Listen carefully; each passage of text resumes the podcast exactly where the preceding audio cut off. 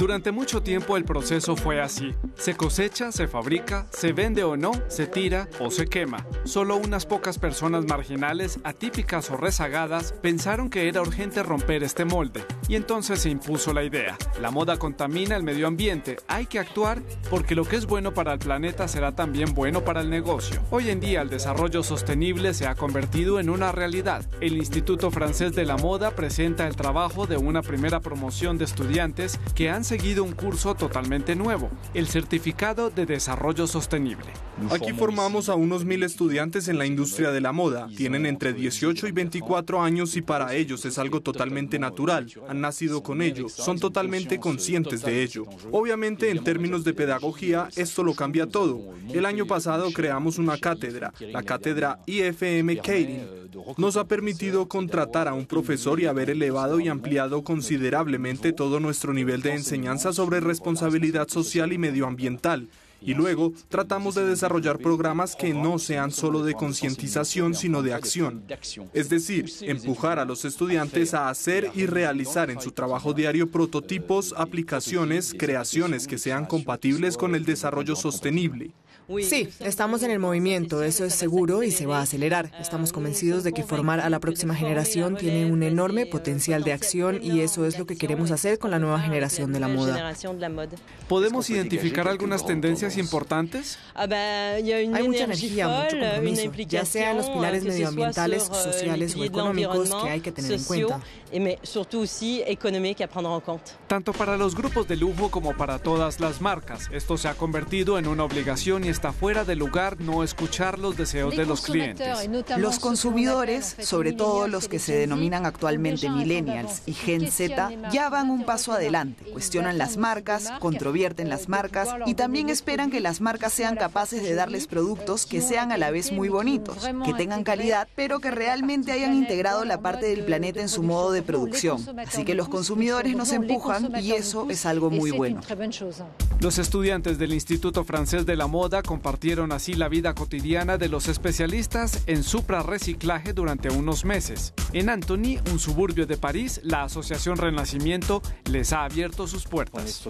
Este es un tema muy importante en este momento y estas personas siguen precisamente esta capacitación sobre el desarrollo sostenible.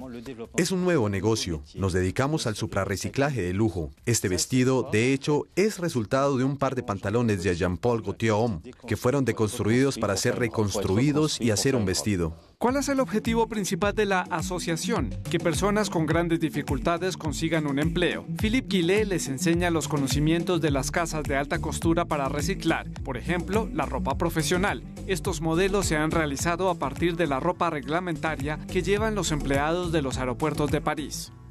Es necesario tener un conocimiento sólido en dirección de arte. ¿Es usted quien diseña estos modelos? De hecho, aquí no estamos haciendo estilo. Lo que hacemos es simplemente poner mi toque en la ropa real. Es decir, intento aplicar los métodos, las diferentes técnicas que practicamos en los talleres, para que mis alumnos aprendan al máximo de cosas.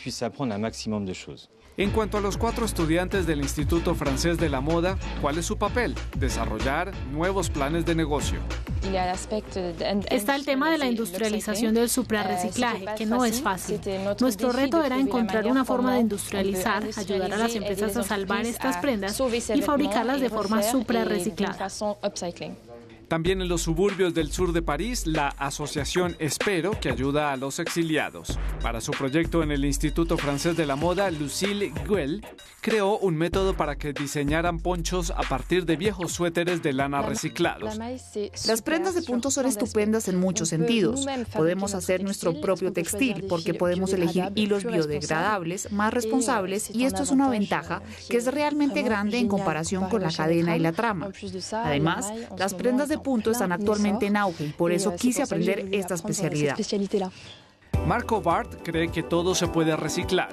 La prueba está en estas prendas hechas con cámaras de neumáticos de bicicleta y origami de latas de refresco. Y cuando trabaja con hilo es shengora, pelo de perro. Hace tiempo que dejé de usar telas compradas en tiendas y me pregunté cómo podría hacer mi propia fibra con fibras que se pueden encontrar en la ciudad y aquí en París. Me pregunté qué animales viven aquí en París y me dije, no hay ovejas viviendo cerca de mí, son más bien perros y gatos, así que empecé a buscar peluqueros uno por uno, yendo puerta a puerta a ver qué podía conseguir y así fue como empezó.